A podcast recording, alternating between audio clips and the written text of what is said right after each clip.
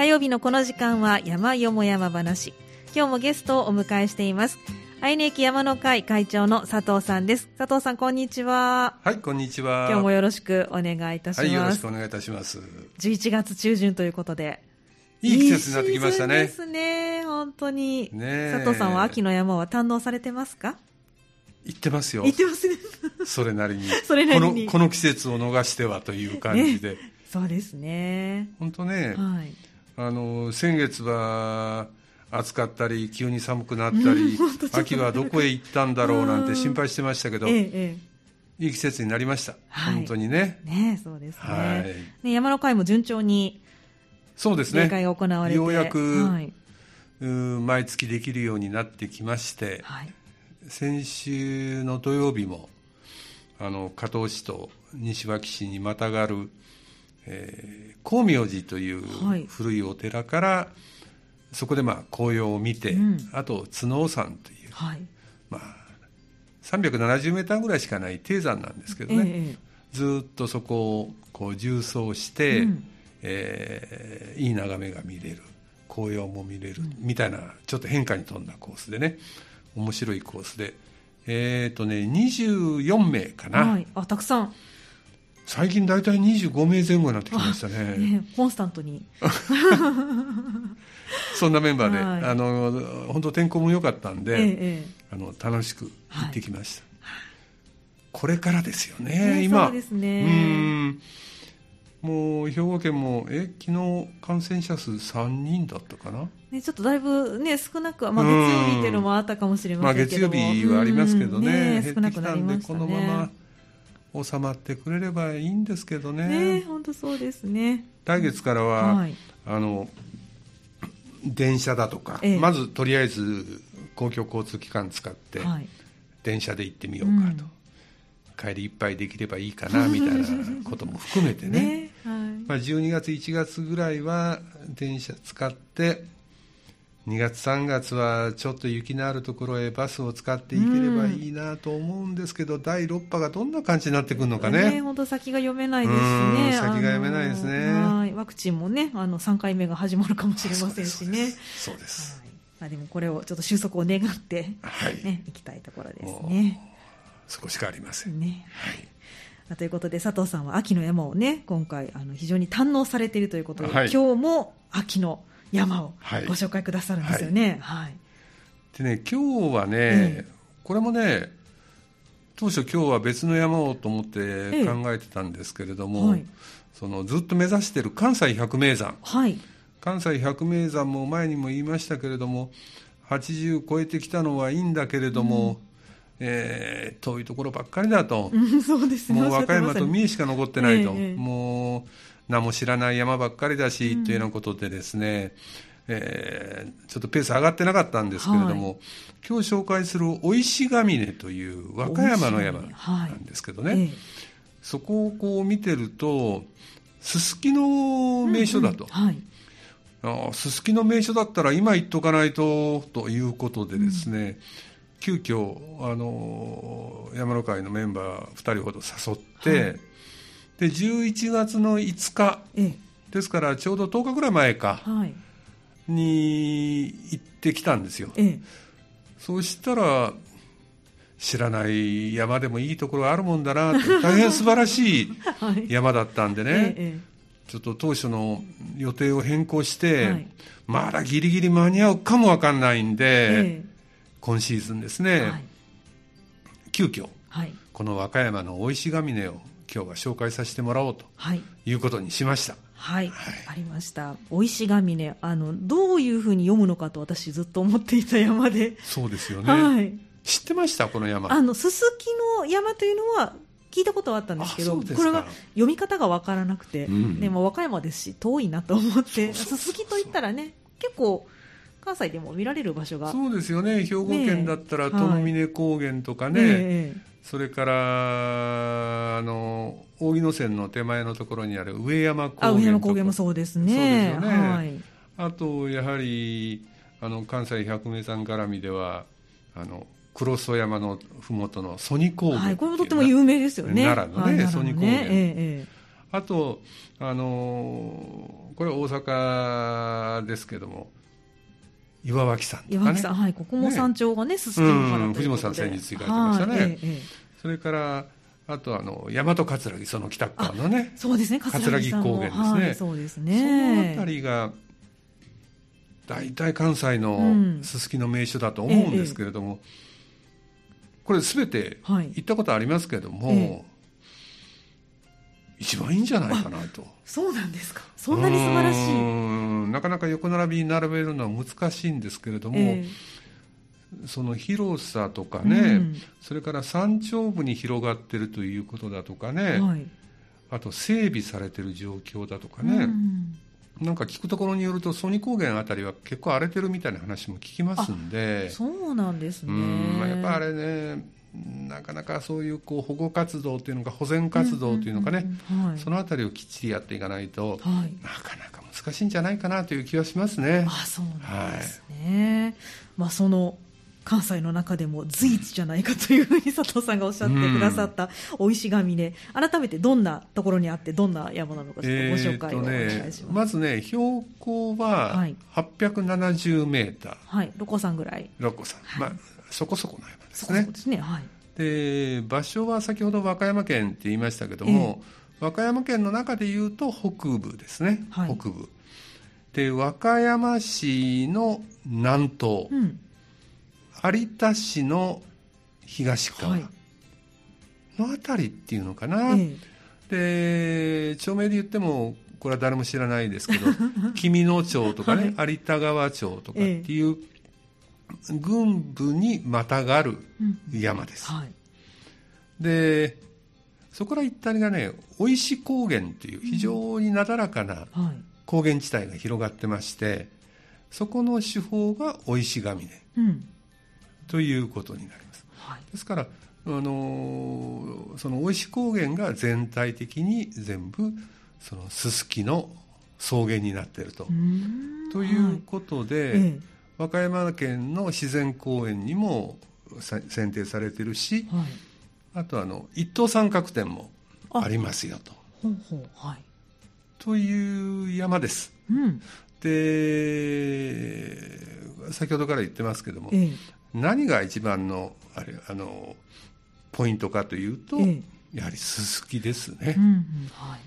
まあ、10月の上旬から11月の中旬下旬まだなんとかいけるかなぐらいの、うんはい、タイミングじゃないんですけれど、ええ、ないかと思いますけれども、はい、もう東西2キロ、はい。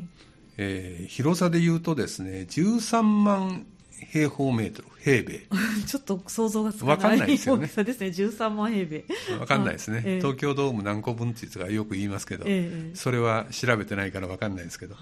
そのその一帯がですねすすき原になって、はい、でちょうど天気も良かったんでね、一面がもう晩秋近いんでそれこそ日を浴びて黄金入れにあのすすきの方が輝いてると。いい、ね、そういう光景が広がってると、えー、もう一面すすきの原って、ね、そうです。一面すすきの原です。一部だけじゃないという。はい。あそうなんですね。でねこれあの歴史を見るとね、えうん、その平安時代ぐらいからですね、はい、この生石高原一帯というのは、はい、茅場として地域の方たちが共同でそのすすきを栽培育成してたみたいですね、自然のものじゃなくて栽培するものなんですね、うん、まあ一番最初は自然に入ったのかもわかんないですけどね、えーえー、それをずっと広げて栽培してたようです、はい、で用途としては、えー、当然昔はかやぶきですから、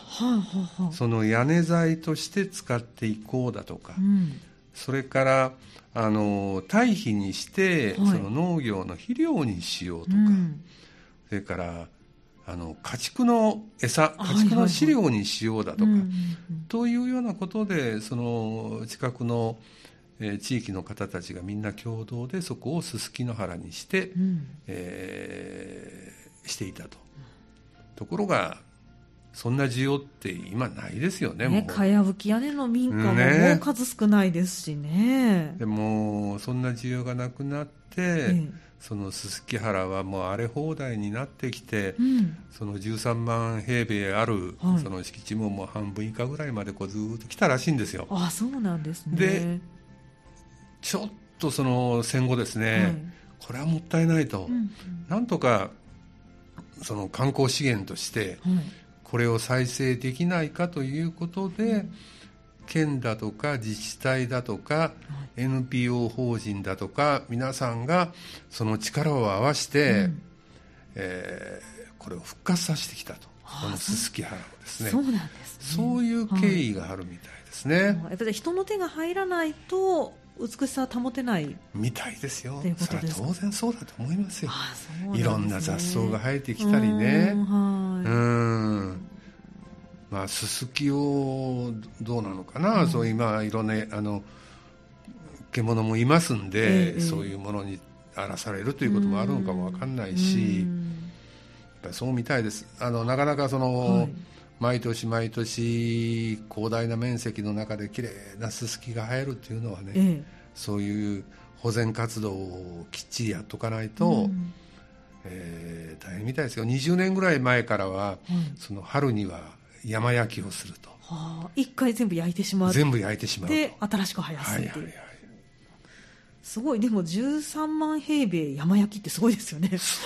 どうやってやるんですかね。なんか壮大な感じはしますけれども、ね、なんかね3月の中旬にやるらしいんです、はいはい、で中央部にね、ええ、あの後でまた説明しますけど、はい、笠石っていう岩場があるんですけれども、はい、そこからこう一般の方は来てその山焼きを見れるようなその春の風物してして向こうの方では、え結構有名なイベントみたいですよ。そうなんです、ね、だけど全部焼いちゃったら。でなんかそうどどんな感じなのか気になりますよね。ねなんかとの峰高原もね毎年山焼きそうですよね。あのニュースで見ますけど、うん、結構燃えてますもんね。それが13万平米となるとどんな規模なのかと思いますけれども。ですからさっき言ったような、うん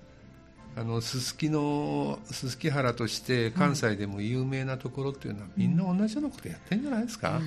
そうしないとなかなか、はい、うん。ね、昔みたいに刈り取って使うってことがないからということなんですね。そう。い。うことのようですよ。なるほど、はい、まあそんな山ですよということですね。えー、それからあのー、まあ我々は当然麓から登ったわけですけども。はいここはね山頂まで道路が通じてまして、えで山頂に駐車場があってですね、はい、もう本当あの12時間でぐるっと見れるような、うん、そういう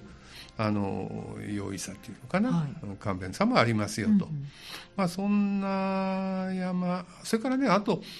あの昔弘法大師がここに登っていろいろ修行をしたというこう歴史的なしあの史実もあるようでですね、はい、結構史跡が多いです。あそうなんですね。あの単にススキが生えてる山ですよということでなくてですね、え弘法大師が山に登る途中に、えー、大きな岩があって、はい、それを押しのけて通っていったと。その押しのけた時にへこんだその確かにへこんでるんですけどね、はああのへこんだ岩の岩の中にこう指で押したようなこうくぼみがあったりね。そんなものがあったりね、はい、それから笠石っていう、はい、そのその岩の上でさっきあのそこから山焼きを見ますよって言った岩場なんですけれども、そこでそのごま修行を行ったというような場所だとかですね、はい弘法大師が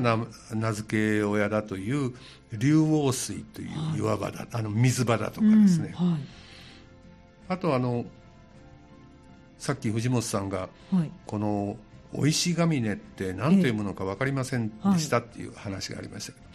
このお石ヶ峰の名前の由来ともなってる、正石神社という神社が山頂から少し下ったところにある。でねこの正石神社っていうのは字は一緒なんですよ「お石」って書くんですよ、はい、生の石ですね、ええ、でなぜね、うん、この神社だけ音読みになってるのか、うん、ちょっと分かんないんですけども、はい、神社は同じ字を書いて小石と読む。で高原だとか山はお石と読む。となるほど、ということなんです、えだから名前の由来は何かというとこの小石神社っていうのは、はい、裏にねもう本当50メーター近いようなすごい岩があるんです。あそうなんですか。岩がダーンとこうそびえてるんです、はい、でこれはその神社のところにあるあの紹介する看板を読むと、はい、その西暦989年に一夜にして、うん、その大岩が突然現れたんです、はい、突然現れたんで、はあ、その後そこに神社を作ったと。なるほど、まあ、ちょっと神がかってる感じがするということですね、うん、ということなんですね、それでその大きい岩が突然でできたんで、はい、大岩、うん、大岩が大石、うん、で大石と。名前が変わって名前が変わったと、でその大石という名前になったと書いてあるんですけども、うん、そしたら、うんなんで神社はお石神社って言わないで そうです、ね、小石神社って言うのと。分かりません。というのが由来のようです。そうなんですね。なんか今の話聞くと石が生まれたからお石なのかなと思ったんですけどそうではないんですね、うん、ああそれなるほどね、うん、なんかそんな気もしたんですが、大岩から。うん、大岩から大石になって大石と書いてありましたけど、転じていたんですね。それは藤本さんの説が正解か いやなんとなくあれそういうのって結構あるんですよね。ねそうですね。孟子の、はい、孟子の陽卓寺もお寺は陽卓寺だけど、はい、地名は永卓寺ね。ねあれはなんかあのお名前をそのまま読むのが申し訳ないからという恐れ多いからということで。あそうですか、はい、と聞いたことがありますが、あ違いますかね。もしかしたら違うかもしれません。わかりません まあでも地名とね 神社の名前が違うとかあの、ね、お寺の名前が違うというの結構ありますよね。ありますよね。ね。なるほど。そんな場所なんですね。うん、そんな場所とかね、それからあと昔その火を焚いて雨乞いをしたというね、はい、日上げ岩という、はい、そのすすき原の先っちょにこう段階絶壁みたいにこう岩場があるんですけど、はい、あのそういうところもあります。でそこはね、うん、今そのこの SNS 時代、はい、インスタ映えするということでですね、ええ、非常に人気のスポットにな映えスポットがあるんですね。そうなんです。え。ー、で行った時もね、ええ、遠くから見たらあの綺麗な男性と女性がですね、はい、並んで、はい、その岩の上に立ってましてね、結婚式のような衣装で。うんうんはい、で結婚式そこで。あの岩の上で結婚式やってんだっつって、うんええ、急いでそこに飛んでいったら、はい、どうも本当の結婚式じゃなくて、え、何か CM の撮影だったみたいですね。そうですか、でもそれでもね、なんかそんなところで CM されたら、そこで結婚式あげたいって人もでも出てくるかもしれませんね、もう本当、まるで結婚式みたいな感じで。面白い、まあ、それだけ車でね上まで上がってこれるんで,、そうですね。なるほどなるほど。あれ下から来てはちょっとできない ちょっとさすがに。汗だくになって 誰もお祝いできないかもしれません、まあ、そんな、はい、その歴史的なね、うん、あのうん、雨乞いをした岩場みたいなところもあったりだとか、はいうん、面白いですね。いろんなところがあります、はい、あと、ええ、あの山頂からの眺めも非常に素晴らしいですから、うん、360度見渡せますんで、え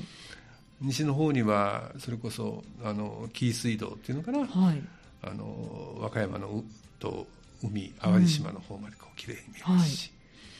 うん。はい、あの東側南側にはもう山がいっぱい、うん、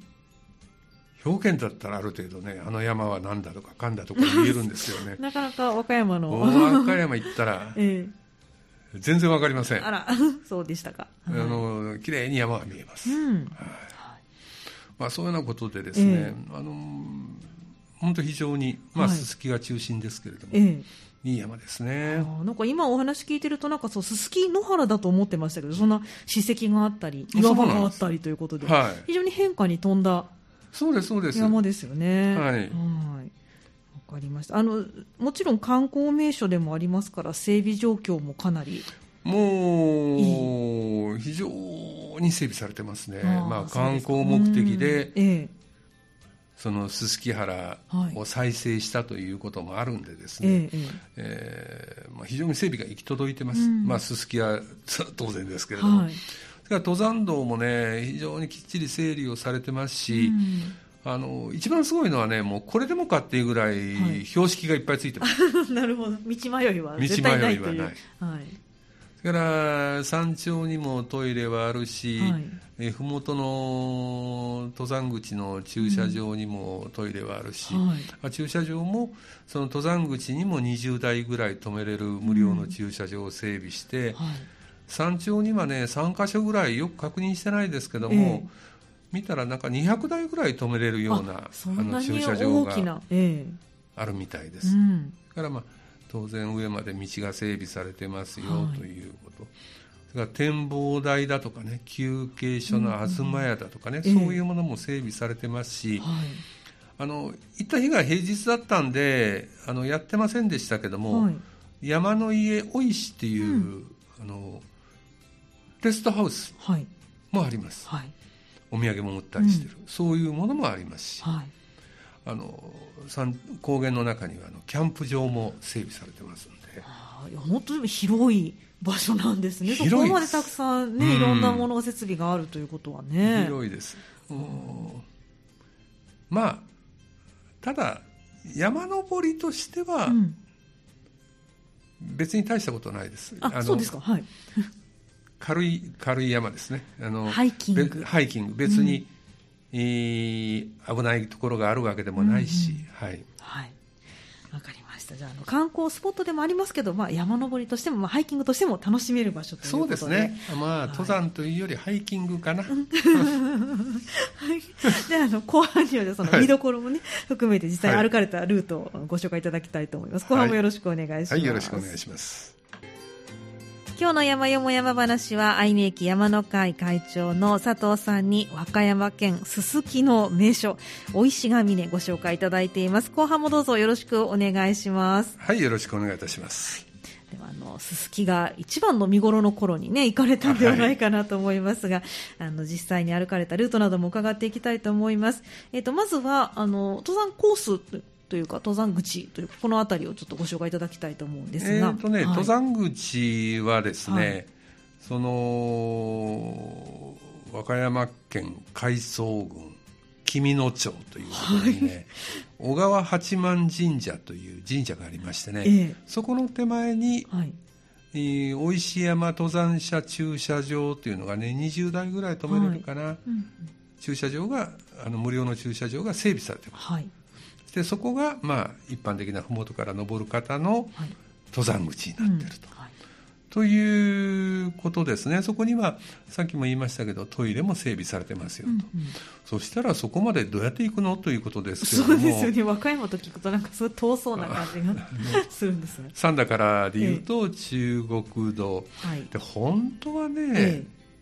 中国道を走って近畿道に入って、そこから阪和道に回っていくのが一番いいと思うんですけども、はい、ちょうどね11月の5日っていうのは、ええ、中国道が池田と吹田の間が工事通行止めだったんですよ。はいはい。えでしょうがないんで池田で降りて、はい、で阪神高速でもって抜けていったんですよ。南なるほどなるほど。堺線湾岸線の方からですね、で阪和道に入った、はいはい、で降りるインターが海南東インターというところです、海南東インターを出て、えー、国道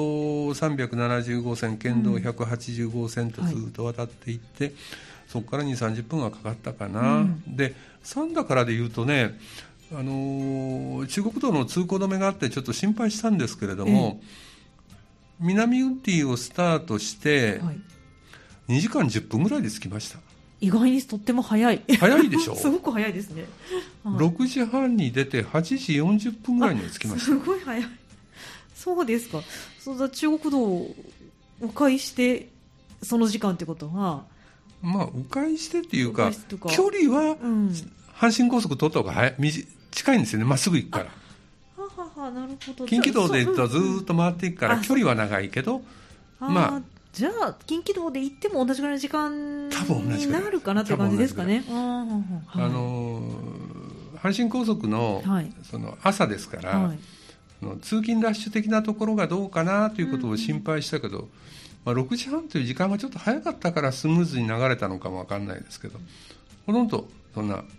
渋滞なく、はい、スムーズに行けたんで、ええ、まあ、2時間10分ぐらいであら、うん、行けちゃいましたと。よかったですね、関西百名山、遠いところばかり残ってるって佐藤さんおっしゃってましたけど、意外に近かった。ただ、和歌山の北部なんでね。そうか、そうですね。あと南部になるとちょっとなかなか難しいところあるかもしれませんが。まあでも意外に近い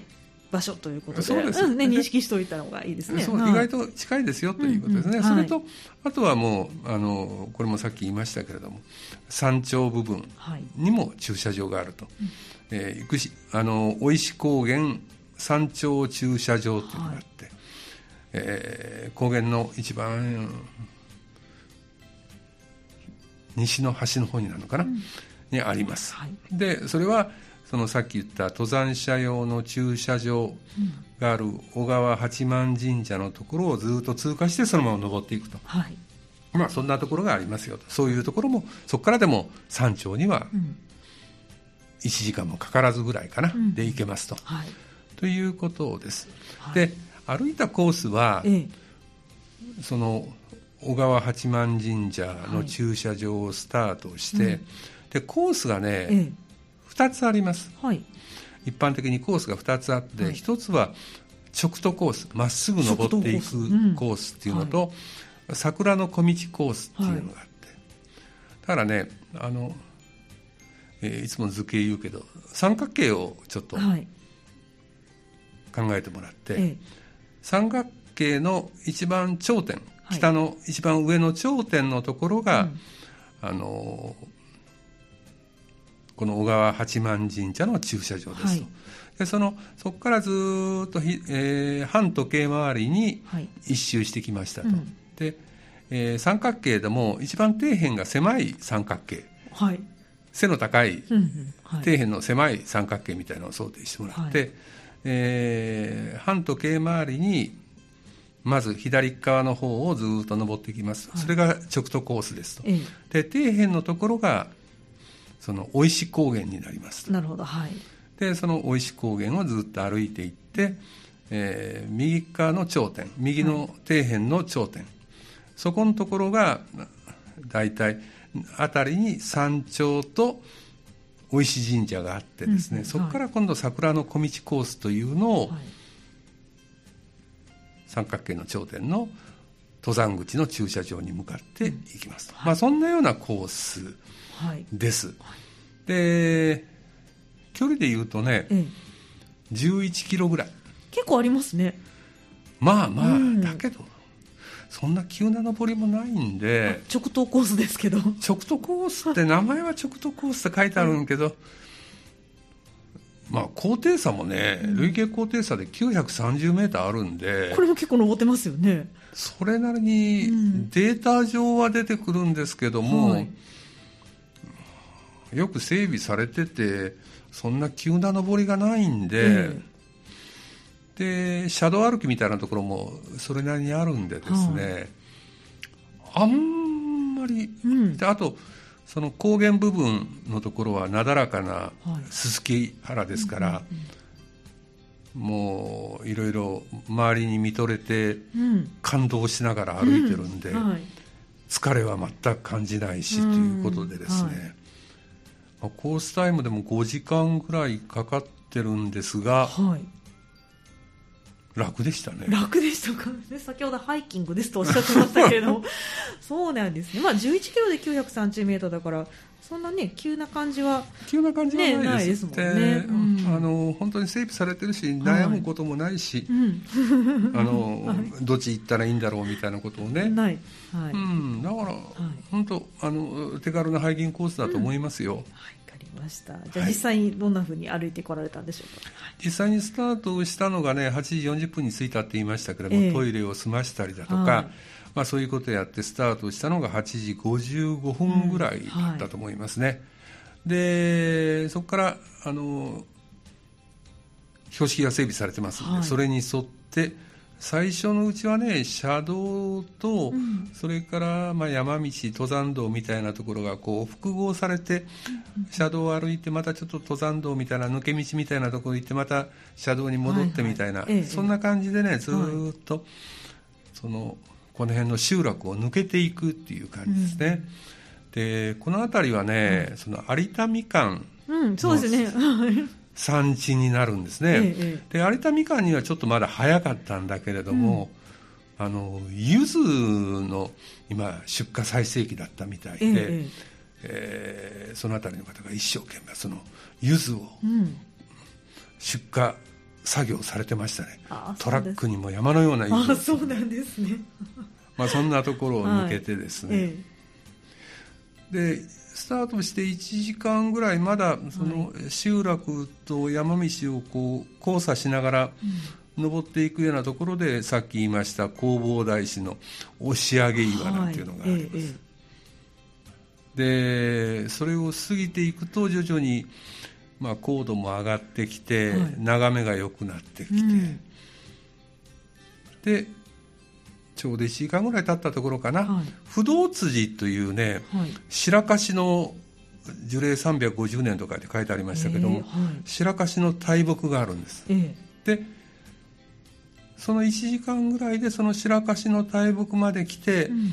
そこから左折をして、本格的な登山道に入ると。なるほど、はい。まあ、そんな感じですね、うんうん、でそこからあの植林帯の中なんかをですね少し荒れてるところはあるんですけどそんな急勾配はありませんので、えーはい、少しずつ登っていく、はい、途中に竜王水という飲めないと書いてありましたけど そうなんですか。残念、はい、水場があったりですね、はい。えー、ただ調べたらね日本の名水百選に選ばれてるような水なんですがそれで飲めないってどういうことなのかなどういうことなんでしょうね、うん、でね、はい、その山道を1時間ぐらい登るとですね、はい、別荘地みたいなところに着きます、はい、で別荘地のような別荘があったり、ええ、それからね国民宿舎があったりね、うん、ただねもうみんな廃墟のようになってる荒廃してるんです。もう誰もそこに人がいないない。もう別荘のような跡地のような感じだし、国民宿舎ももう完全に荒れてると、だからね関西百名山87って言いましたけども、途中にもう廃墟となって使ってない国民宿舎って僕多分ね、うん、3つ目だと思うああそうなんですね。だからやっぱりなかなかこういうところって今ね。大変なんですね、ね、そうです、まあ、コロナのこともありますしね。余計ですよね。民営の国民宿舎っていうのは特に大変なんじゃないかな。うん。まあ、はい、そんなところを抜けて、はい、でやっぱりこの山道をちょうど1時間ぐらい行ったところに、はいあの大石高原に着きます。はい1時間だから、えーと、スタートから2時間ぐらいで。スタートで2時間ぐらい、はい、2時間ぐらいで大石高原に入る、はい、一番入り口にですねさっきも言いましたけど山の家大石というレストハウスが、うん、はい、たあのたまたま休みでしたけどね、ええ、でに着きます、はい、でここからその生石高原のスタートと、うん、だ標高がねここ810メーターぐらいのようですから、はい、そこから山頂までは60メーター登っていくということになるんですけども、うんうん、えー、そこがその生石高原のほぼ西の端になるんですね、はい、西の端になる。三角形のさっき言いましたけど西の頂点、はい、でそこから東にずっと2キロほど、うん高原を歩いていくと、うんうん、でその高原の途中に、はい、えー、いろんなさっきその見どころポイントがい。ろいろ現れてくるということになります、はい、でまずはその笠石という弘法大師がごま修行をしたというその火災石があったりだとかですね、うん、それからこのインスタ映えするという撮影ポイントになってる日上げ岩という、昔、その雨乞いのお祈りをしたという、という場所ですね、うん、それから次あの全体が見渡せるような展望台、うん、そういうものがね次々次々このすすき原の中にきれいにこの背丈ほどすすきありますけど、その中をこう縫うようにこう道がついてましてね、それを伝ってずっと歩いていくと、はい、で少し上りになって、うん、870メーターの、もう山頂に着く、はい、ということです、えー、でですからねその高原の端っこについてから、うん、えー、その散策だ。散策ですね、はい、写真撮りながらのんびりのんびり、えー、これも1時間小1時間歩いて山頂に着く、うん、ですからあの登山口をスタートしてからその農村部っていうか、はい、車道車道と山道をこう交差する道が1時間、うん、山道が1時間、うん、それから高原の散策路が1時間。ぐらいで、はい、約3時間弱ぐらいで山頂に着く、うん、で山頂でまあお昼食べて、はい、あのちょっと風強かったですけども、ええ、いろいろ眺めを楽しんだり、うん、そこにこうひっそりと林道の花が咲いてたり、いいね、まあ、そんなことでですね、はい、で30分40分ぐらい休んで、はい、そこから下山に入っていくと、はい、下山に入っていくと、まあ、10分すぐにこの正石神社という、はい、先ほどおっしゃってましたね、はい。神社があって、うん、そこを参拝をして、でそこからこの桜の小道というこう下山路を行くわけですけれども、この道はね今度はね、まあ、広葉樹桜の小道なんてついてる桜もありますけれども、はい、今度は一般的な紅葉が綺麗な道。ですそうなんです、はい、紅葉も楽しめるんですね。ねここもね林道を歩いたり、登山道を歩いたり交差するような道ですけれども、ええ特別急なところはなくてですね、うん、あの林道と登山道を交差しながら徐々に徐々に下っていって、はいうん、綺麗な紅葉をこう見ながらですね、うん下っていくような感じですね、えー、いいですね。あのー、この途中にもね、はい、こう農村がありましてね、えー、あの柚子の出荷をしてたんですけど、はい、えー、おじさんにちょっと話しかけたらですね、うん、持っていくかなんつってですね。まあ、あの3人で行ってたんで、ええ、1人3個ずつ。あらそんなにたくさん。9個。あら くださったんです、柚子をいただきました。あ嬉しいですね。そんなこともありましたけれども、えー、まああのその辺りはね本当桜の小道なんで特に書いてるところについてはもう落ち葉がこういっぱいこう落ち葉の絨毯のようになっててですね、はい、非常にいい光景でしたね。そうなんですね。ですから下りはね、はい、あの2時間ぐらいかな、はい、ですからさっき三角形の話しましたけども、うん、えー、直投コースの上りが2時間 ,2 時間、はい、で一番底辺のところの高原部分が1時間、うん、で今度下りのちょっと距離はこちらの方が長いんですけれども、はい、桜の小道コースの下山が2時間、うん、で2時間1時間2時間で大体5時間ぐらい。と、で11キロというような、コースですね。なるほど、はい、はい、本当じゃ歩きやすい。歩きやすいです。コースということで、うん、ね、先ほどまあ駐車場も上の方まであるということですから